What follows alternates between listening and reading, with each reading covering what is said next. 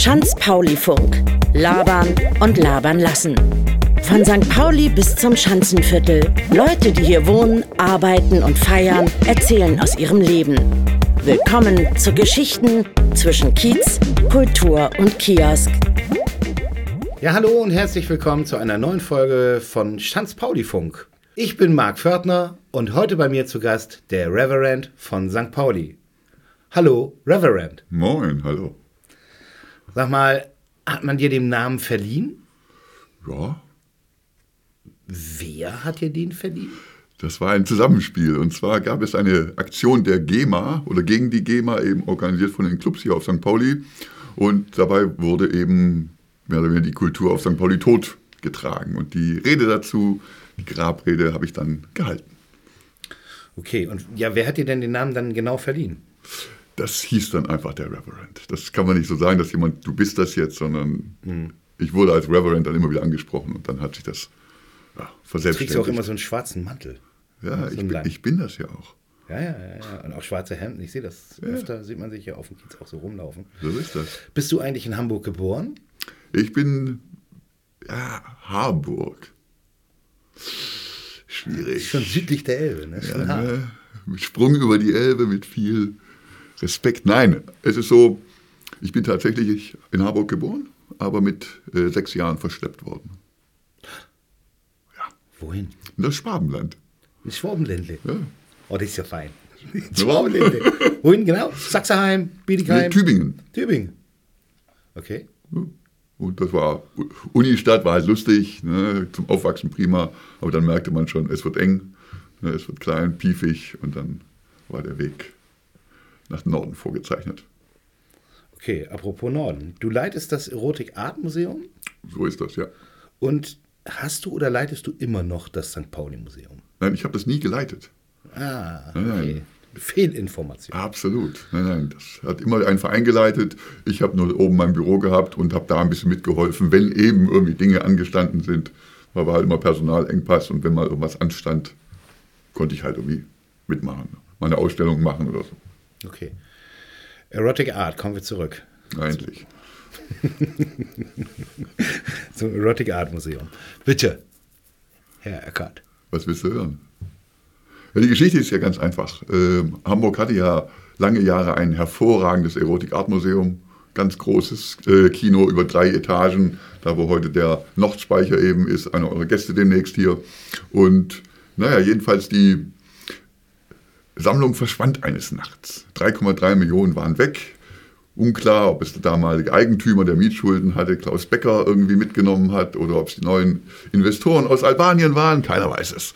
Und dann war lange Zeit gar nichts. Und es gab eben eine nette Bar hier auf St. Pauli, die eben von einem der Künstler, der sein Atelier da unten hatte, es war Fiete Fram, eben dann genutzt wurden, werden konnte für sein Mini-Museum. Und er starb 2015 mit 97 Jahren. Ja. Sehr produktiver Mann. Über 1500, ach, fast 2000 Werke hat er irgendwie hinterlassen.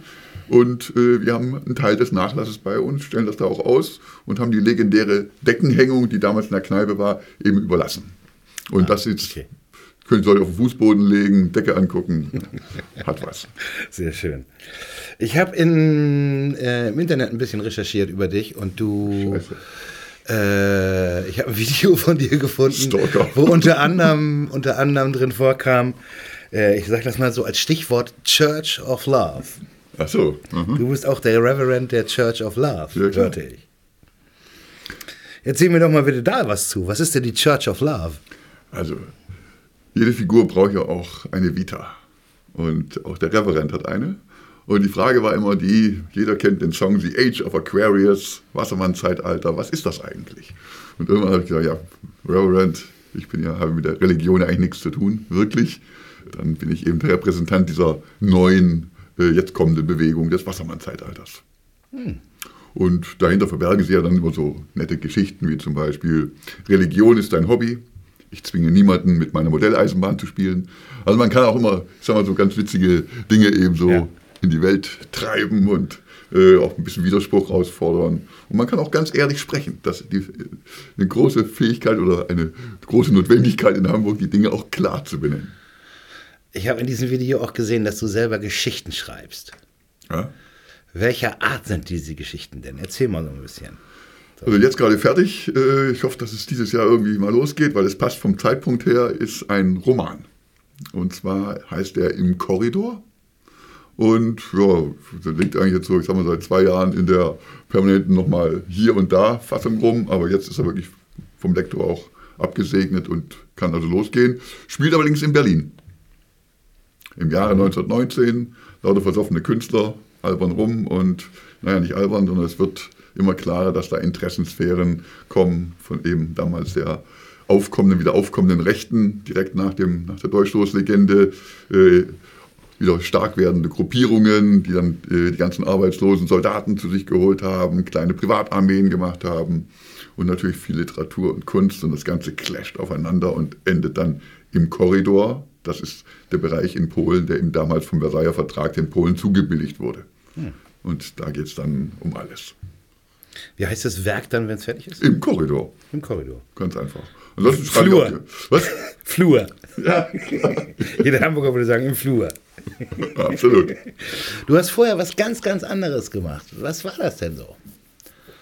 Bevor ich was gemacht habe. Ja, bevor du Referent geworden bist, bevor du das Rotige Art Museum gemacht hast und sowas in der Art, da hast du ja also geschäftlich was anderes gemacht. stimmt. Zu dem, was du heute geschäftlich machst, kommen wir später noch ein bisschen. Aber was hast du denn früher so gemacht? Also ganz früher, oh, ich mache es eigentlich immer noch. Also wenn man es ganz genau nimmt. Ja klar, aber jetzt nicht mehr so in so einem großen Rahmen. Nein, das stimmt. Also ich habe eine äh, Internetfirma, so zweite, dritte Generation, als gerade der Boom losging, hier in Hamburg gegründet gehabt. Und diese Firma hieß Salon Digital. Und ja, hat jetzt im letzten Jahr 20 Jahre Bestehen gefeiert. In unterschiedlichsten Varianten haben wir diese Firma eben betrieben. Und schwerpunktmäßig war eben Internetdienstleistung. Und ja, und dann kam eben relativ schnell auch der Crash. Man hat also auf die Klappe bekommen, wurde dann vernünftig, hat das alles ein bisschen anders gemacht, äh, professioneller, hat dann wieder auf die Klappe gekriegt, weil natürlich die Lehman Brothers auch wieder für Ärger gesorgt haben. Naja, und irgendwann hat man das halt den modernen Zeiten angepasst und eben keine aufwendigen Mitarbeiterstämme mehr, sondern Spezialisten, Freelancer, mit denen man halt dann einfach Projekte macht. Und das tue ich immer noch. Naja, wir haben das früher auch zusammen gemacht. Ja, ich also ja auch schon den einen oder anderen Job. Sehr lustig, lustige Art.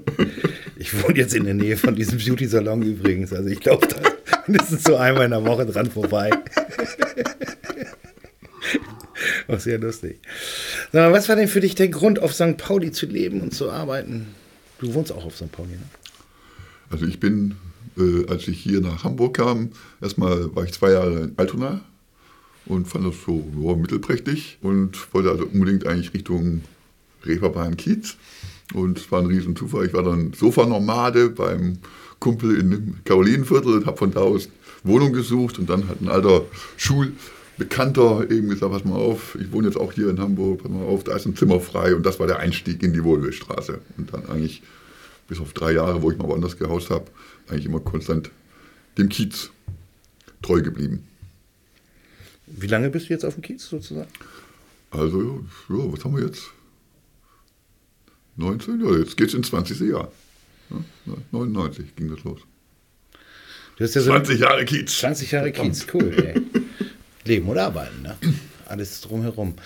Ja, ähm, ich habe auch in einem Video von dir auf YouTube gesehen, das fand ich eigentlich sehr interessant. Du hast eine sehr schöne These aufgestellt, in welchem Weltranking mehr oder minder äh, sich äh, die Reeperbahn, der Kiez, St. Pauli befindet, äh, wo du gesagt hast, irgendwie vier Begriffe, die Leute immer sagen, wenn man im Ausland erzählt, ich komme aus Deutschland. Welche waren das? Ja, der erste war immer Hitler. Ja.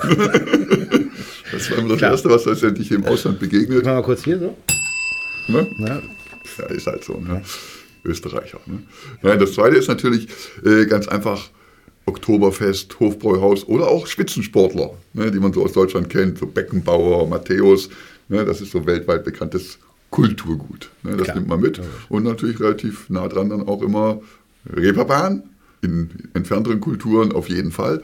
Aber St. Pauli mittlerweile auch, ich sag mal, europaweit eine absolute Marke. Was hat sich so in deinen Augen, ich meine 20 Jahre ist schon eine ganze Zeit, in den letzten, sagen wir mal, in den letzten zehn Jahren denn so auf der Reeperbahn verändert? Also Die Reeperbahn hat sich immer geändert. Ja, ich meine, man muss das unterscheiden. Äh, Die Reeperbahn selber ist ja das Vergnügungsviertel genau genommen. Und das wird immer mit dem Wohnviertel durcheinander geworfen. Ne, das eine ist einfach eine ja. andere Zone und wer da drin wohnt, muss auch akzeptieren, dass es eben da ein bisschen anders ist. Ne? Natürlich. Ist ja ein Sperrbezirk und da gelten einfach andere Regeln und deswegen auf der Reeperbahn ging es immer um Geschäfte. Ne? Und natürlich auch mal darum, kann man irgendwie ein Tabu übertreten, das eben sozusagen nochmal ein größeres Geschäft bringt.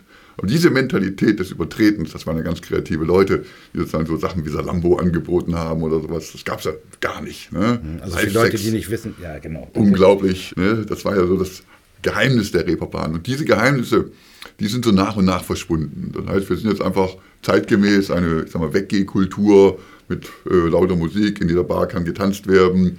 Aber es gibt natürlich auch immer, ich sag mal, Nischen. Das heißt, irgendwelche kleinen Läden, Ateliers, also irgendwie bahnt sich St. Pauli immer seine Bahnen, ich sag mal, auch Richtung Vergnügungsviertel und auch viele Anwohner sind ja hier einfach auch im Viertel tätig, darf man nicht unterschätzen.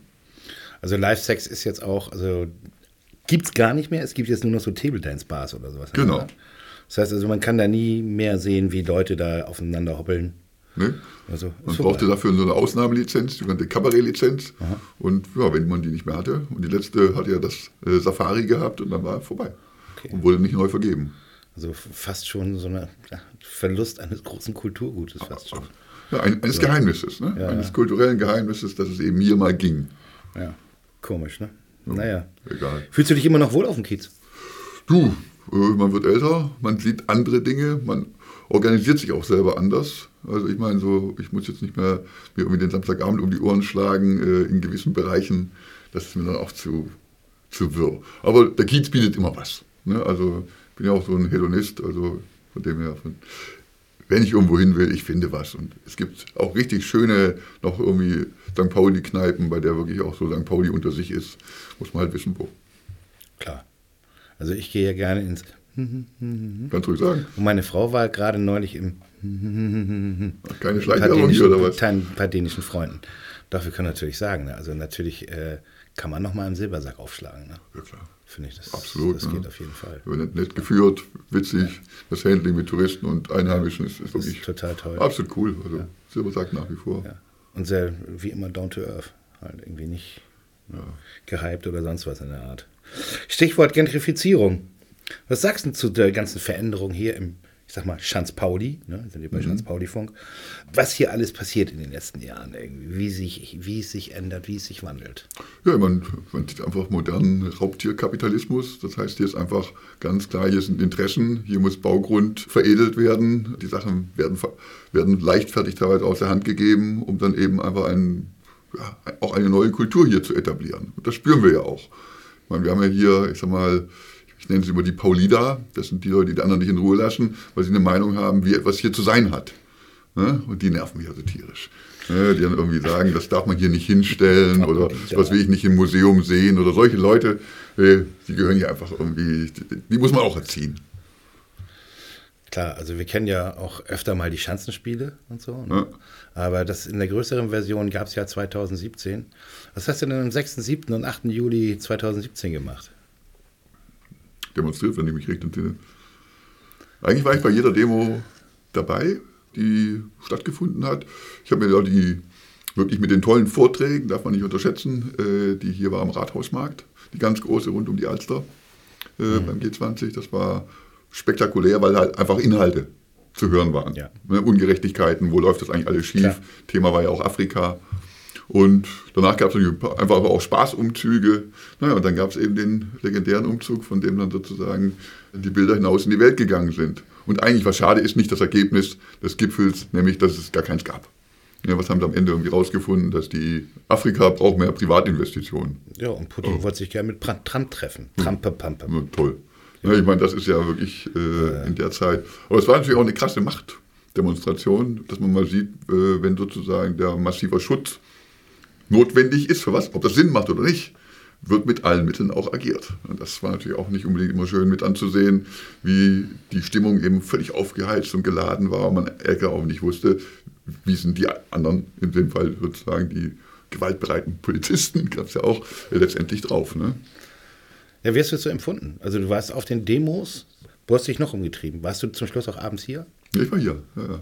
Also wir haben äh, noch sozusagen den Anmarsch dieser Eliteeinheit äh, noch gesehen. Und äh, irgendwann ging ja auch mal SMS rum, hieß es, Achtung, bisschen aufpassen hier, die sind gut geladen, die können scharf schießen. Und dann haben wir uns da mit der Fotografin davon gemacht. Also ich war mit einer Fotografin unterwegs und die war so furchtlos. Und ich wollte also richtig, richtig in die Schanze rein. Und aber dann wurden wir auch nicht mehr durchgelassen und dann war die Sache auch dann letztendlich durch.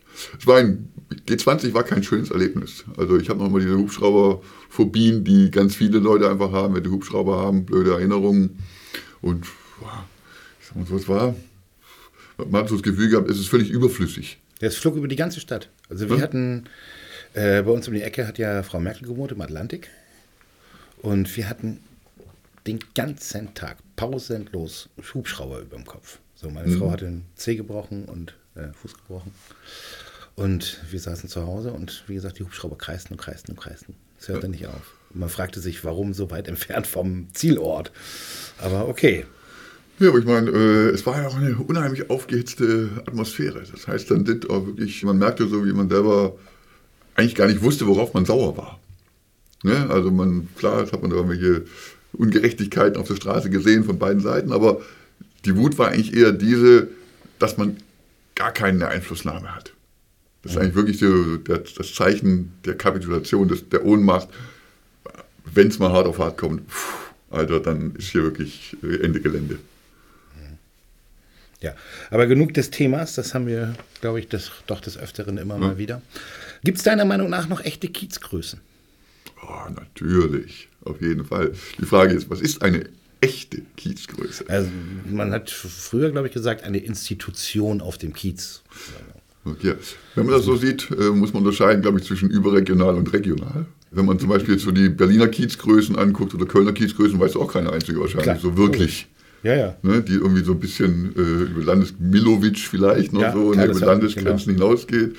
Ne, aber sonst, deswegen muss man sagen, es gibt eigentlich nur zwei.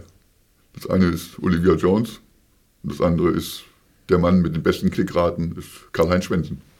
Der immer wieder bei Facebook gesperrt, gesperrt ja, wird. Ne? Ja, meine, das ist halt ein Typ. Pöbelt der online, oder? Nee, pöbelt überhaupt nicht. Er ist so, er, er, nimmt einfach andere Betrachtungsweisen mal an und sagt, Moment mal, wenn ich das aber so und so und aus der Erfahrung heraus, dann ist das ja so zu werten. Also er demaskiert wirklich, ich sag mal, Politik, ob das immer ganz richtig ist, eine andere Frage, aber er macht das, ich sag mal, auf seine Weise sehr logisch und stringent. Und das muss man sagen, ja, verdient seinen Respekt.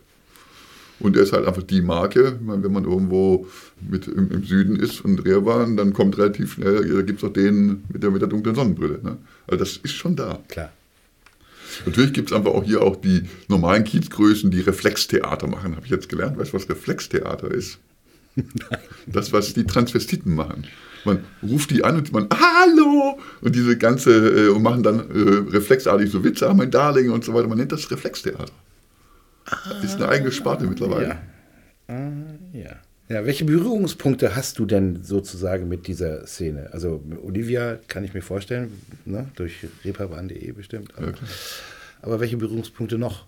Also mit äh, Kalle Svensson weiß ich ja auch, hast mal eine Party gefeiert in seinem Verlies. Ja. Ja, aber ich gucke auch, äh, dass man halt in den Institutionen, die es hier gibt auf St. Pauli, auch aktiv mitarbeitet. Ne, das gehört irgendwie ein bisschen dazu, wenn man eben hier wenn im Viertel aktiv ist, dann gehört es einfach dazu, was zu tun. Und aktuell eben im Bürgerverein tätig, habe den St. Paulustag im äh, letzten Jahr ausgerichtet, im Jahr davor auch, mache so die Neujahrsempfänge und gucke halt, dass so ein bisschen die Sachen, ich sag mal, in dem Verein vorangehen. Ist nicht immer einfach, ne? Vereinstrukturen haben so ihre Tücken, aber letztendlich macht das dann doch relativ viel Spaß. Und eben auch dann sozusagen, ich sag mal, die, die anderen Seiten zu sehen, das ist ja eher dann die Bürger, dass man eben bei den Gewerbetreibenden auch mal weiß, was die tun. Bin ja selber mit dem Erotik-Art-Museum Gewerbetreibender mittlerweile. Das ist natürlich eine ganz andere Denke, aber sehr viel, auch wenn man hier mit den Leuten zu tun hat, die hier wohnen und Gewerbe haben, meistens relativ warm. Ne? Mhm. Weil das ist irgendwie so, jeder weiß, man muss irgendwie klarkommen, man hat dieselben Probleme, steigende Mieten und so weiter. Und ich glaube mal, so der, der Futterneid, der existiert, aber letztendlich meistens kooperiert man ja. Hast du meine Webadresse dazu? Für was? Für den Verein. Für den Bürgerverein? Ja. ST minus Pauli minus Bürger mit Ü, bürgerverein.de. Also das ist die Testdomain, die richtige Seite geht demnächst online. Okay, das heißt, es gibt demnächst auch für den Bürgerverein. eine- Ja, klar. Ja, äh, Kalle Svensson, eine der Kiezgrößen. Äh, eine andere Kiezgröße war mal Fritz Honka. Oh ja, Ne? Der goldene Handschuh. natürlich. Den gibt es auch heute noch. Ich weiß.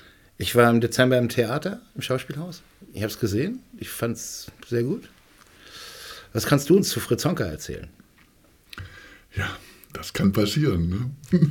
Wenn man sozusagen lange in so einer Kneipe hockt und sich das Hirn wegsäuft und man irgendwie auch von der Natur aus nicht so gesegnet ist, äh, dass einen dann die Geister irgendwann mal äh, heimsuchen. Und ich meine, die Geschichte ist natürlich völlig grauenhaft, aber ich meine, wer hat nicht schon mal irgendwie eine Alte abgeschleppt und weiß auch nicht so ganz, was er da mitgenommen hat.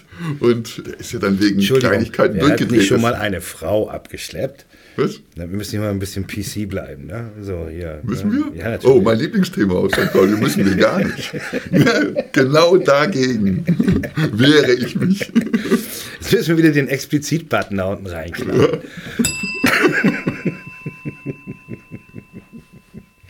ja, aber wie gesagt, Goldener Handschuh, Fritz Zonka.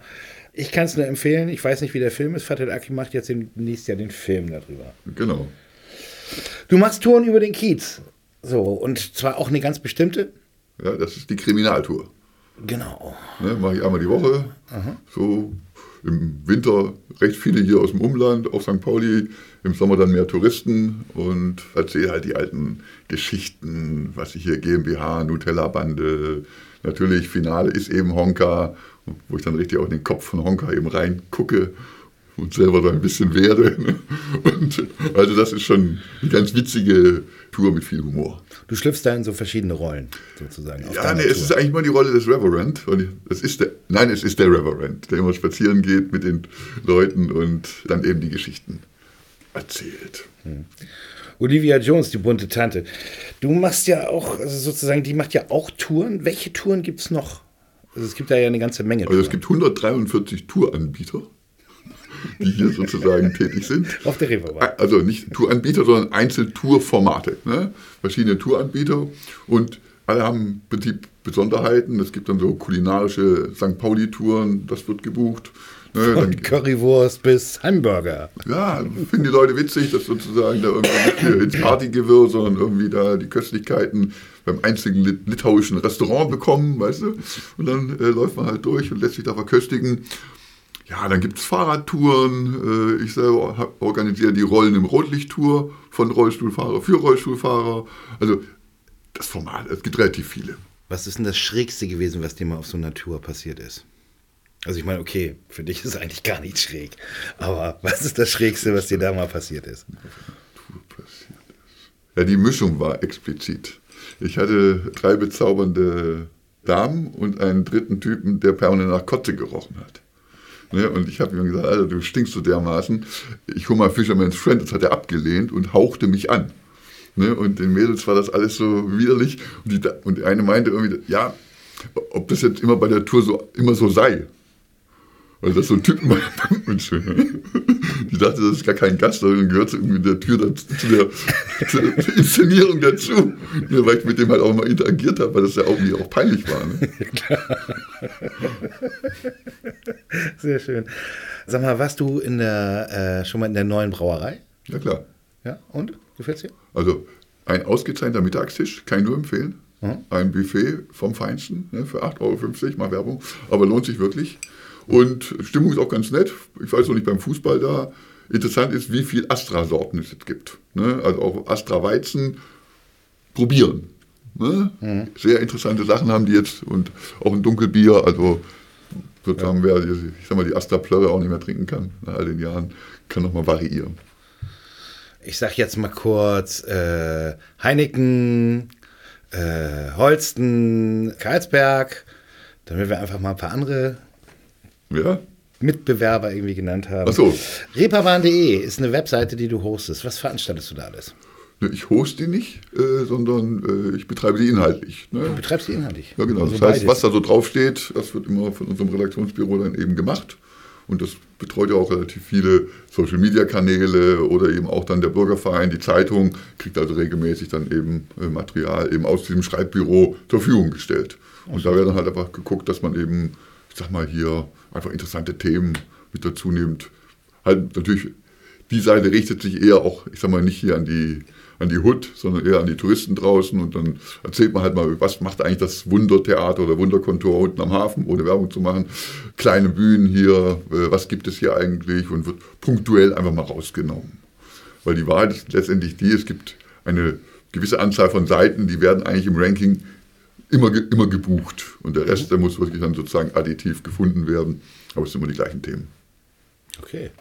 Wir haben jetzt eine Menge über dich gehört. Ich weiß mhm. gar nicht, wie lange es war, aber es war schon eine schöne Zeit. Ich mhm. würde sagen, vielen Dank. Aber gerne. Der Reverend von St. Pauli. Sag mal, ein paar Weblinks vielleicht von dir irgendwie, wo man dich irgendwie im Internet findet, generell. Also www.reeperbahn.de. Ansonsten alle Social Media Kanäle, die irgendwie mit reeperbahn.de zusammenhängen. Auf dem Wege Erotik Art Museum, erotik-art-museum.com. Also auch da kann man mich erreichen. Also man findet mich. Der Reverend selber hat noch keine eigene Webseite. Nee, wozu? Ja. Also du, du leuchtest. Ich, ich, halte doch nicht meine Thesen fest. Das erste Problem der Religion. In diesem Sinne, vielen, vielen Dank. Alles klar, gerne. Danke. Jo, jo. Vielen Dank fürs Zuhören. Kommentare und Anregungen könnt ihr gerne in den Kommentaren zu dieser Episode auf der Schanz-Pauli-Funk-Seite hinterlassen. Über eine Weiterempfehlung in euren sozialen Netzwerken würden wir uns sehr freuen. Vielen Dank und bis zum nächsten Mal. Mehr zur Sendung findet ihr unter schanzpaulifunk.de. Hier gibt's auch die Möglichkeit, den Podcast mit einer Spende zu unterstützen, damit ihr auch in Zukunft weiterlauschen könnt.